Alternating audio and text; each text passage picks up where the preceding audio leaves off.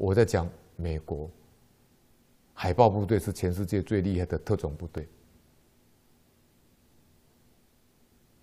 他们到中东、伊拉克、利比亚去发动战争。美国海豹部队最厉害的那个狙击手，专门在做那个暗杀任务的，他在中东、伊拉克、利比亚那个地方执行战争任务，他曾经击杀两百多个人，就把两百多个人杀死。结果他退役后回到他的美国家乡，一样重操旧业，教人家设计。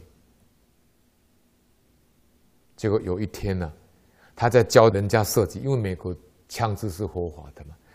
他就教这个设计技术说，就来了一个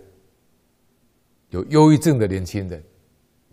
精神有点异常的，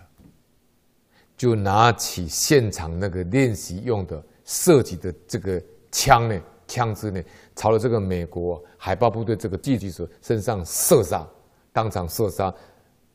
非常多颗的子子弹呢，把这个人当场杀死。可是被教训练射击那个人在旁边没有事。就这里讲的，这英国没有人在策划，没有人在设计，没有人在制造，所以你在制造你自己设计、你自己策划的，这活生生一个案子啊。这样的公案故事，印证老和尚讲这个这样的开始是非常吻合的。